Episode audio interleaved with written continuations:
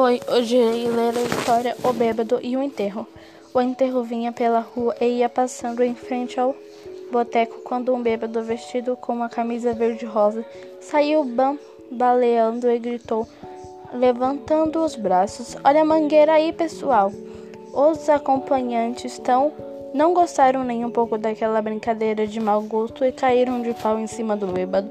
Não respeita nem os mortos, é palhaço e tome cacete em cima do bêbado.